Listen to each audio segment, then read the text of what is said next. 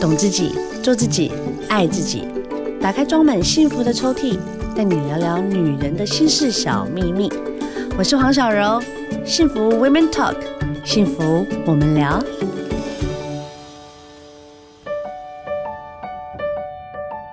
Hello，欢迎收听幸福电台，幸福 Women Talk，幸福我们聊。我是主持人黄小柔，今天要聊聊大来宾是萧婷文咨询的我们的心理师。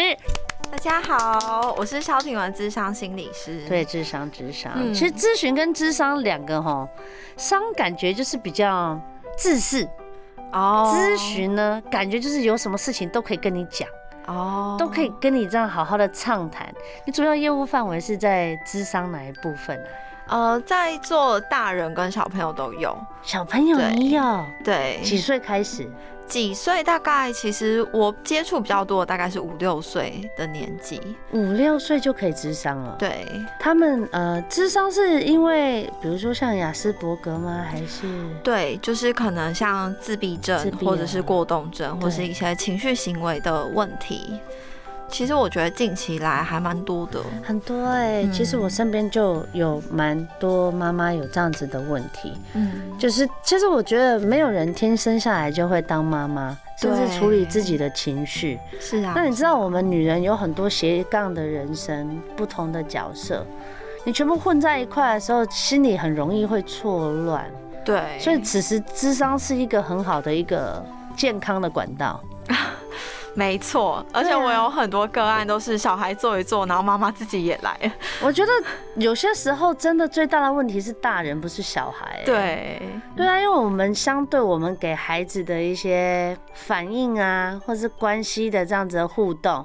确实就是会造成彼此哇，就是会卡卡的那个部分。对啊，对啊。对，我刚才看到我们庭文一走进来，想哇，也太年轻了吧！你现在职业第二年，你觉得还 OK 吗？嗯，我觉得摄影师这份工作，我觉得带给我自己人生上面的成长其实很多。你眼睛是发亮的耶，因为通常我们访问的咨商师，他进来都是很沉稳，不是说你不沉稳啊，我的意思是说，他都是那种。眼神已经相当的没有这个活力了，因为他可能听到太多个案或者是一些新的故事或什么，造成他可能在呃判断事情的时候就会变得比较。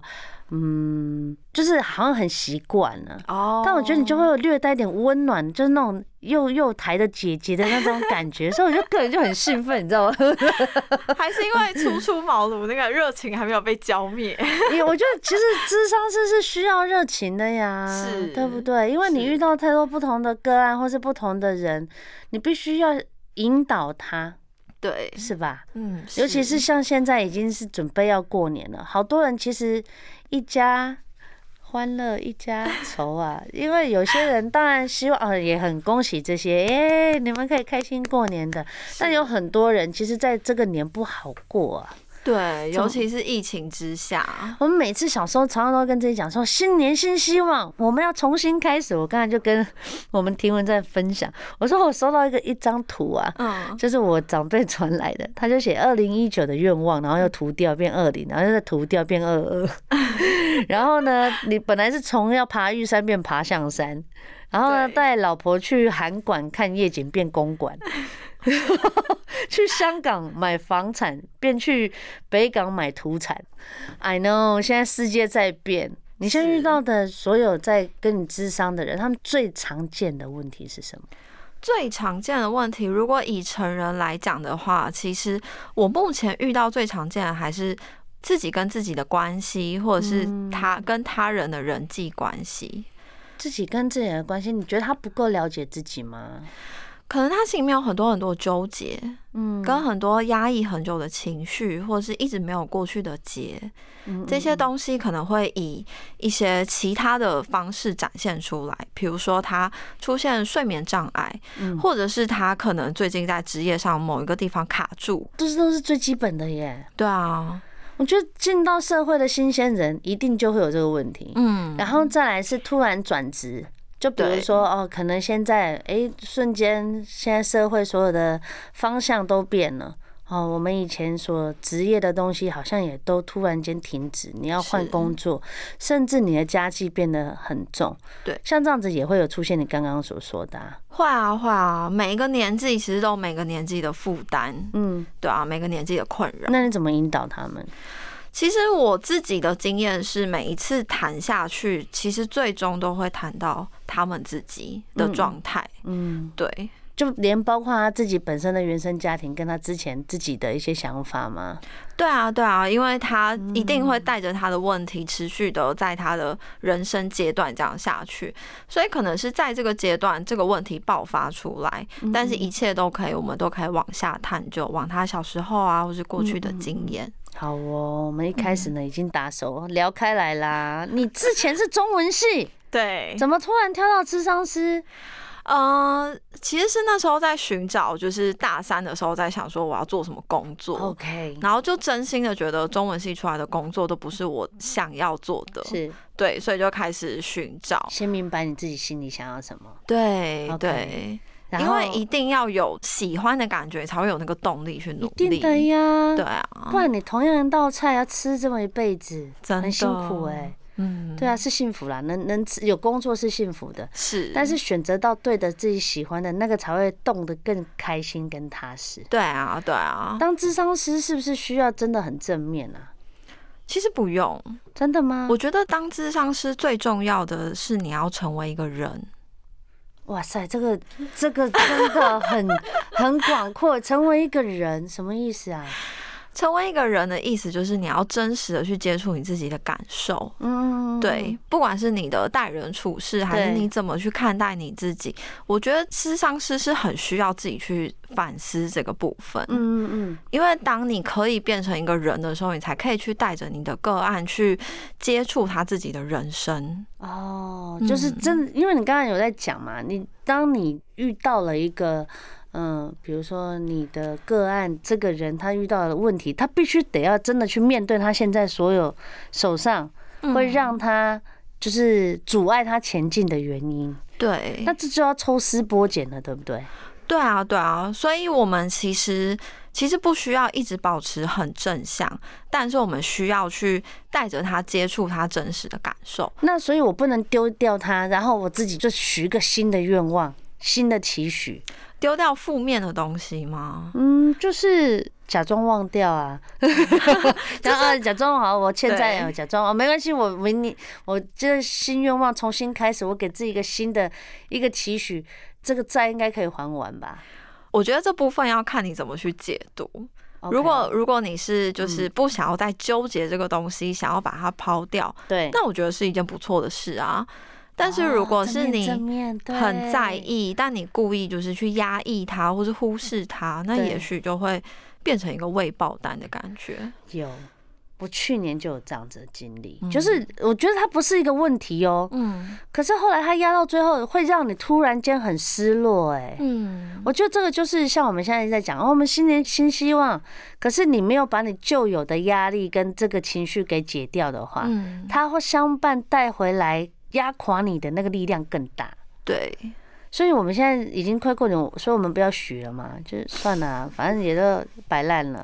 我觉得应该是说，在许愿之前，我们需要好好先整理一下我们二零二一年到底发生了哪些事。要用纸笔吗？我觉得其实用纸笔是一个比较好的方式，就是真的很八股写好的跟坏的。嗯。呃，不一定，我觉得。也许可以你自己找一个，比如说适合的时间，可能一个很放松的下午啊，或是周末，嗯，然后你自己就是静下心来，嗯，写下你二零二一年可能你遇到的人、遇到的事，那正向的东西是什么？负向的东西是什么？嗯，其实也不用很制式的写下就是好跟坏，嗯，但是就是依靠你自己的感觉，然后尽量写一些是。你自己想要改变的东西，嗯但是这个东西是可能已经做一半了，或者是正在做的这些东西，才会让你有就是新年会有一种就是哦，这个东西我要持续下去。所以写下来只是提醒自己，还是写下来是对自己有什么帮助吗？写下来是一种整理。OK，你可以看到你二零二一年做了哪些事情。哦，我以二零二一做太多事了。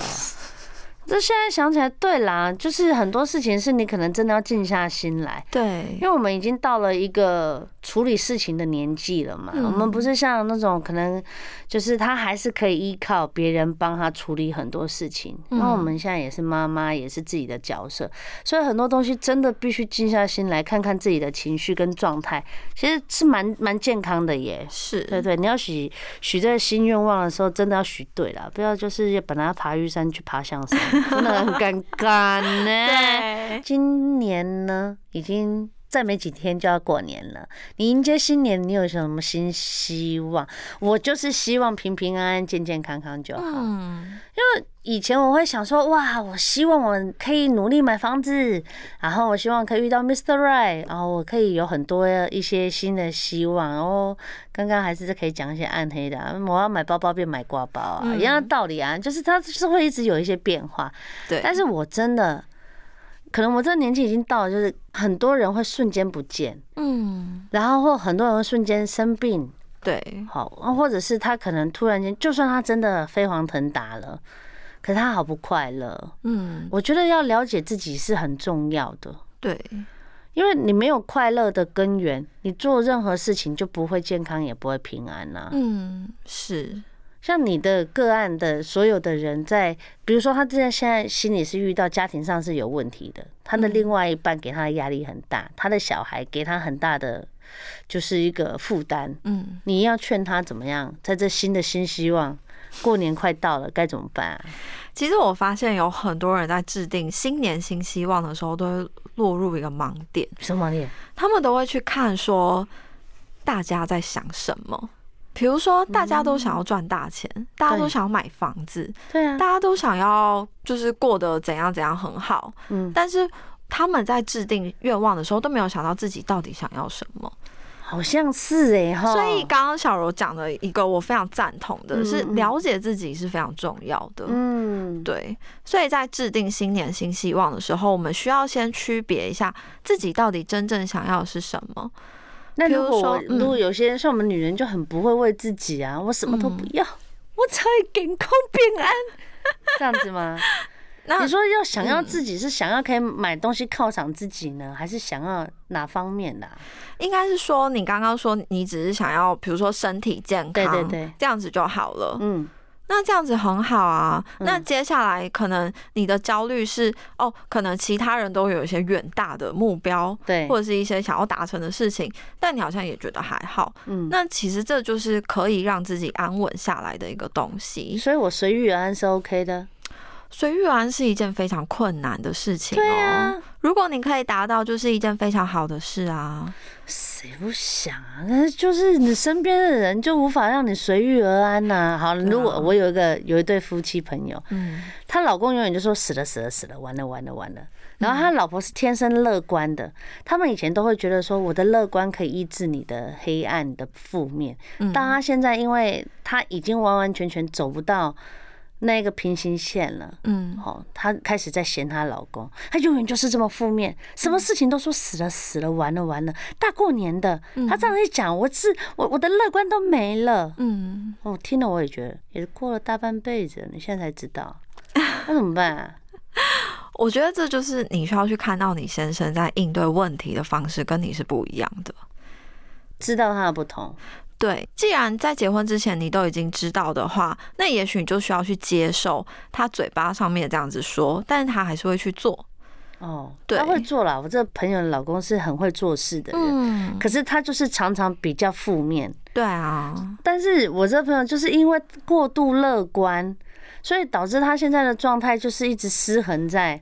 他觉得他自己没有价值了，嗯，好，他在这个新的希望，他在这个家庭里面，他更觉得说自己好像在未来的路上没有办法用自己的乐观去支撑。为什么他的乐观要去支撑？这也是我觉得很奇怪的问题耶。你觉得乐观要来自乐观不能支撑一个人快乐，那什么样才能支撑快乐？应该是说他一直想要用他的乐观去改变他的先生。哦，对于这个没有办法改变的这一件事情，他觉得很挫折，是这样吗？嗯、挫折哦，他也挫折大半年了，所以这也好啦，这也就是个观念的问题，所以他没有办法去，嗯，啊，我们一直在讲说新希望，新就是希望自己可以变成全新的一个观念的想法啦，嗯、不一样的人啦，嗯、这有可能吗？我觉得这。这听起来比较笼统一点，嗯嗯对，所以在制定新希望的时候，第一个你要先知道自己到底真正想要的是什么，嗯嗯，而不是就是随波逐流，然后顺着这个社会的一些眼光，嗯嗯，那找到你自己真的想要的东西或是目标之后，你需要去把它量化，你需要去把它就是具体化，嗯，你比如说你想要减肥，那减肥，那你一定要说出你要减几公斤。那减几公斤，你要用什么手段？健康饮食还是运动？嗯，这些东西一项一项去细分下去，但不能空头支票吧？对对对对对，对不对？你开出来一大堆，那就对啊，对啊，对啊，所以你需要把它具体化，然后细分下来，你的新年新希望才会比较容易达成。好的，我刚刚呢跟婷文聊到，我就觉得了解自己很重要。对，我去年我开始了解我自己，我以前很喜欢。就是有一些梦想，我的梦想可能来自于我的动力，嗯，好，就是我做了这件事情，我会让自己开心，然后我反思，我就觉得我自己很有价值跟自信，是，然后这些事情确实也在我这十几年来一直这样子推动着我，嗯，可是去年让我整个反观，因为当然疫情的关系，第一个，第二个是你想要控制的事情，你想做的事情没有办法像以前那样子哦，如期的进行，是，所以我开始。我不小心在去年跌了一个跤，就是我对我，我才发现说，哇，我以前很随性的人，怎么变得不随性了？嗯，当然有孩子的一些生活作息，对，我们就没有办法像以前那样子哦，我就要睡到自然醒，然后今天我可以追剧追多晚，你明天都要还的啊，所有东西都是照 on schedule 这样子跑。那后来我才发现，哦，好久没有去整理自己的一些思绪了。我就汲汲营营的在帮别人做事情、解决事情，然后把所有的东西都就是一直在耗掉自己的能量。嗯，然后后来我才发现，哦，不行哦，好像这样子会让自己的状态会越来越糟。嗯，所以我就大概停滞了三个多月吧，我就发现了一件事。其实每一个阶段该了解的自己会没，就是不是你了解完就算了耶。对啊，他每一个阶段不一样哎。是啊，是啊，对不对？就是你可能今年，你可能不要说每一年呐，如果可以的话，当然你每天可以稍微小审思。对。然后你大概每半年每，就是你必须要停下脚步看看自己。对。我觉得这是一个非常好了解自己的方式。嗯，对，就像其实我遇到很多人都问我说，呃，我这种情形要去咨商吗？哎，对对，其实我觉得像刚刚小柔讲的很好，我们每一个阶段要了解自己都不一样。嗯，所以我觉得只要。你在你的生活当中，你觉得你没有办法整理你自己，嗯，或者是整理你自己的时候，你一直卡在某一个地方，嗯，那我觉得这时候你就可以找个咨商师聊聊啊。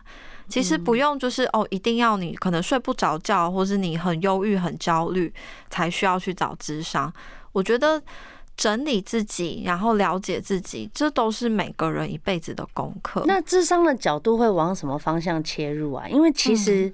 大家对智商师的这一个角色是很好奇的，对，可能在国外就很很习以为常，对。哦，你现在有什么问题啊？你去就是去花点时间，然后坐下来跟智商师聊一聊婚姻啊、家庭啊、工作，任何。嗯。但是台湾现在才开始慢慢在盛行，哦，就是可以找专业的来聊，对。那他是用什么样的角度？我觉得可以帮助大家去好好思考。哎。你觉得你现在可以智商了？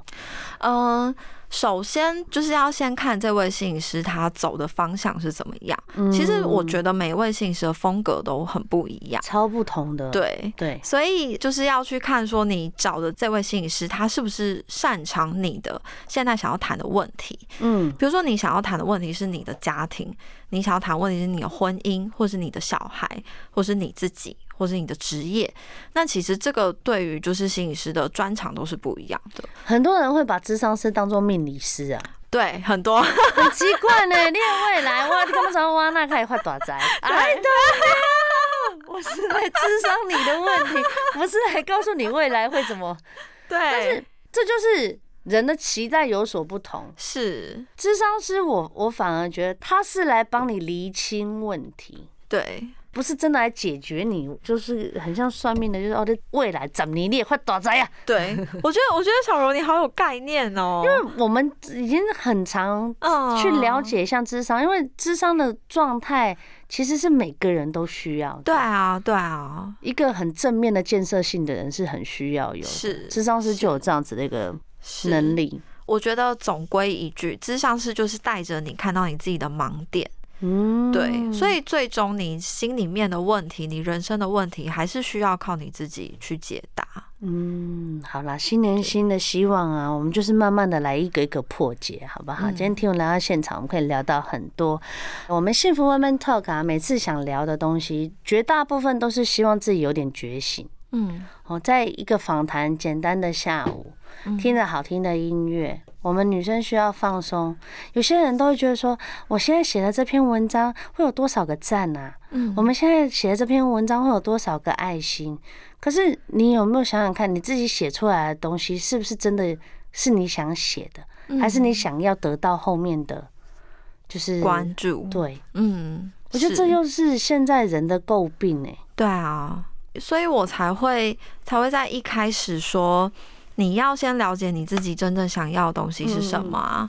如果你真的只是想要追求，比如说社群上面的关注，那你去做这件事情，我觉得其实也没有什么问题。对。但是如果你现在已经把这个关注建立在你自己的价值上面，那这也许就会让你觉得非常非常的焦虑啊。很多人的焦虑是来自于觉得我自己不够好啊，或者是我已经够好了，但是我想要更好，这个就很容易生病，对不对？是，我觉得这是每一个人的的希望，每一个人当然都希望自己越来越好。嗯，嗯，但是你让自己越来越好的方向，你不用去否定你自己啊。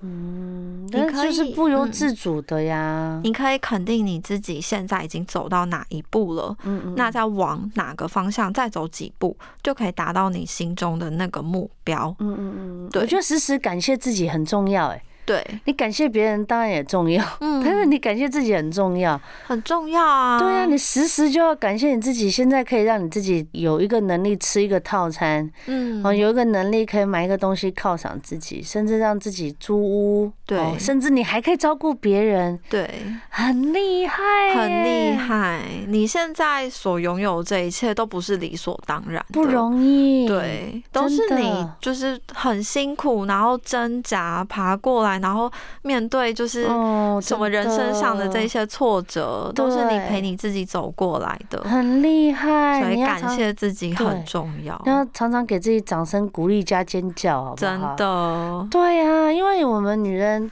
当然男人也是啦。因为我这样子就会得罪很多人，没错吧？反正我的意思就是说，我觉得给自己一个很好的掌声，嗯，比你去期待别人来鼓励你来的更有力耶。对。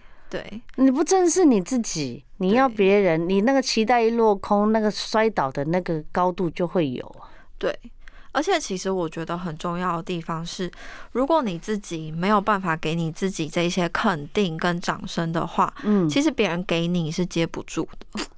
对耶，因为你自己都不相信你自己这么好，所以别人在旁边称赞你，都会觉得啊，那客套啦。哎呦，你哪睡了啊？不啦，对，我就长痘痘，然后我就说哦，你能力好好，没有啦，然后自己都觉得自己好像没那么自信。对。对哦，好像真的是这样子哦。这样讲，我想应该很多人都很有感受。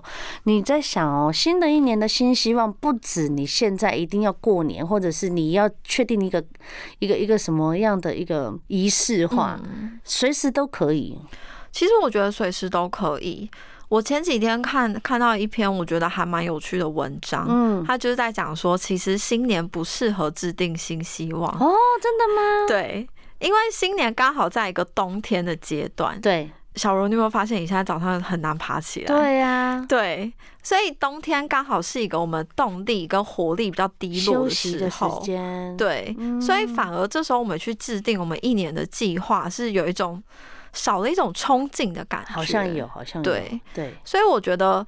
我觉得给自己这种仪式感，跟给自己这种重新开始的感觉，我觉得其实每一天都可以啊，嗯，对啊，每一个周末都可以啊，每一个月的一开始都可以啊，嗯嗯嗯，对。我我这个人很好笑哦，我只要比如说我今天早上起来，然后我只要听到一首好听的歌，我今天心情就极好，嗯，然后就觉得哇，我自己好有冲劲哦，这时候就可以给自己一个很好的一个。动力就是给自己一个很好的定义，让你今天就会变得比较不一样。对，嘿，很快真的啦，就是今天已经二十九号了嘛，三十一号小年夜，哎，这样跟着除夕，然后再来就进入过年。嗯。我们常常在许自己，就是身心灵要健康平安。是，我觉得有些时候不要觉得好像一定要有那个传统啊，咱过年别人公拍为咱过年哦，不能讲泄气话。没有，有些时候就是像你讲的嘛，嗯、冬天你就是会让自己想要有点休息安息的感觉。对，讲讲抱怨的话其实也不错哦。是啊，是啊，抒发是一件非常非常重要的事情。嗯嗯嗯，而且我觉得像刚刚小茹提到的，你身边如果有一个很很愿意倾听的。对象，我觉得这是一件非常好的事情，哎，对，对啊，会让你觉得哦，有放松，好像真的很多很多事情讲一讲就好了。对，其实我们也没有要干嘛，对，我们只是就是当下好急哦，对，那个情绪解不出来，嗯，然后你自己讲完之后，气完之后，会想想，嗯，好像也还好。对啊，对啊，但是你如果把它往内压，你的身心灵的健康的状况就会开始就承受你的那个压力。对啊，其实这样是不好的。对啊，这就是积劳成疾啊。哦，对啊，这其实就是一个慢性压力源。嗯嗯嗯。那现代人为什么会有一些肥胖的问题，或是一些睡眠不足，就是睡眠呃品质不好的问题，其实都是这一些慢性的压力造成的。哦，所以哈，那有些时候讲一讲、说一说，真的都是一个很好的一个出口。对，然后最后啦，我们现在已经进入最后，嗯、你觉得怎么样的新的期许跟新的愿望会是最实际的？我觉得每一个人，因为每一个人目前的人生阶段都不一样，嗯、然后可能职业也不一样，身份也不一样，对，所以大家会制定不一样的，就是二零二二的目标，其实都是很正常的。嗯，但我希望大家可以把这个目标放在第一个，嗯，这个目标就是爱自己啊。对呀、啊，大家都是这样想，对，谁都爱就不爱自己，真的。对啊，大家怎么这么过分？对别人都很好，对自己怎么这么苛刻？我昨天就跟我老公有聊到、欸，哎、嗯，我就说，哎、欸，你知道怎么爱自己吗？他说我知道啊，电动打了，我就觉得我很爱我自己啊。嗯、我说，哎呦，这就这么简单？他说对啊，我就在那个时候是最解压的啊。后来就回想我自己，我曾几何时已经好久好久没有。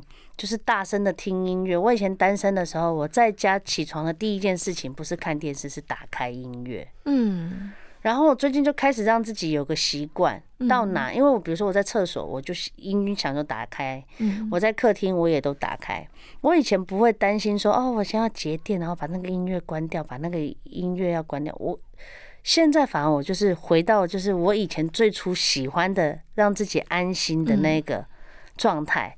哎，我就觉得我一整天就会心情都会极好，是，这也就是爱自己的一种啊。是啊，就是让自己做自己想要做的事情啊，不妨碍他人。对，我觉得这是这是爱自己的其中一个部分。嗯，那另外一个爱自己的部分，我是希望大家不要再这么过高的要求要求自己了。真的，我现在也看到一个文章。